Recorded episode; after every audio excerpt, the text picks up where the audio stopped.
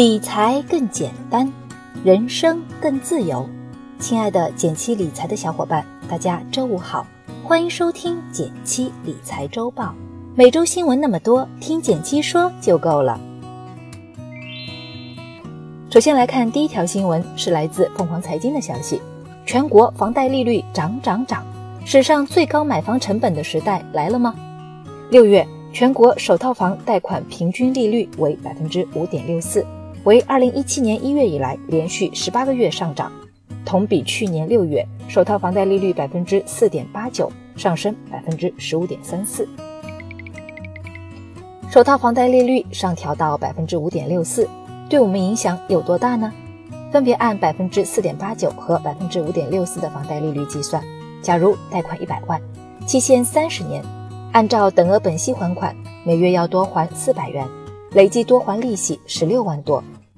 一方面，房贷利率上调影响最直接的是购房者，因为还款总额会增加，加重了月供负担；另一方面，由于贷款买新房的成本提高，这也会让更多人考虑买二手房。但是，目前全国很多城市的一二手房出现价格倒挂，像北京的一手房均价是四万多，而二手房均价普遍在五万以上。估计很多人会关心。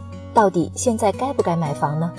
根据目前的宏观调控，房贷利率仍然有上升的可能性，所以建议刚需购房的朋友可以将此因素考虑在内。第二条新闻是来自华尔街见闻的消息：消费增速创十五年新低，大家都没钱消费啦。据国家统计局消息，中国五月社会消费品零售总额同比增幅百分之八点五。这也创下了二零零三年五月以来的最低水平。经济学上把拉动 GDP 增长的三大需求——投资、消费、出口，形象地称为“三驾马车”。社会消费品零售总额大致上可以代表 GDP 中的消费，但并不完全等同。那么，消费增速创新低，到底是什么原因造成的呢？一个可能是人们的消费结构出现了变化。有一部分服务消费占比增加，但没有纳入统计范围，影响了消费增速。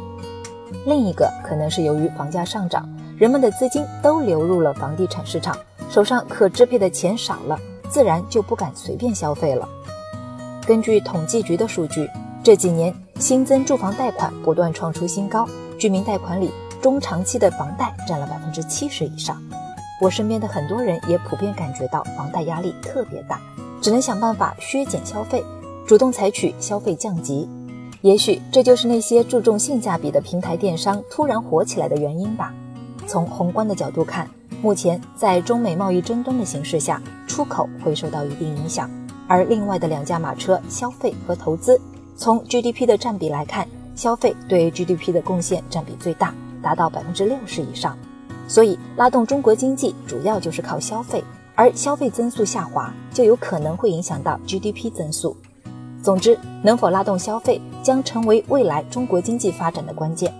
顺便做个小调查，你现在是更倾向于省钱呢，还是愿意花钱消费呢？欢迎留言告诉我。第三条新闻是来自法制晚报的消息：五天涨了百分之三十，小米集团，你要投资吗？七月九日上午，小米正式在港交所敲钟上市。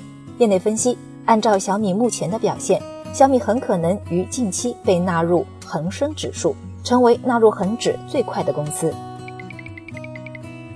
小米在香港上市以后，股价可谓几经波折，上市第一天就跌破了十七元港币的初始发行价，最低到了十六港元左右，但转天股价就开始大涨，截至今天中午十二点，小米股价冲破二十一元，不到五天。小米从最低点涨了百分之三十以上，小米这家公司到底值不值得投资呢？大家的见解并不统一。有人看好小米，原因是小米业绩增长很快，二零一七年营收超千亿，同比增长百分之六十八，而且小米还拥有近两亿的互联网用户，未来可能成为比肩腾讯、阿里的企业。但也有人认为小米不值目前这个价。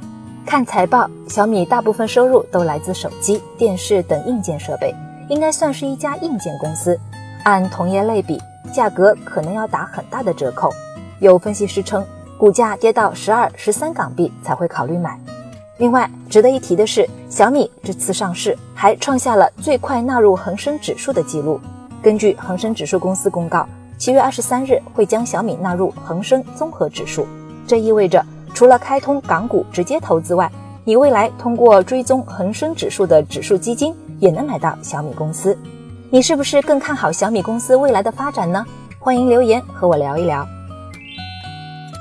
第四条新闻是来自辽沈晚报和每日经济新闻的消息：辽宁省应对老龄化连出两政策，老龄化究竟怎么应对？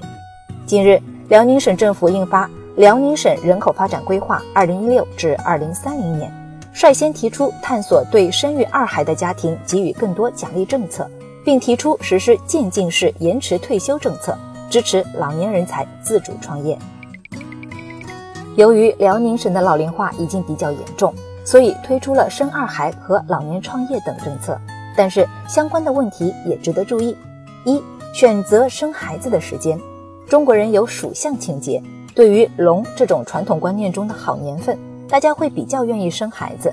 但是由此带来的就是这群孩子入学时会面临激烈的教育资源竞争与更大的社会就业压力。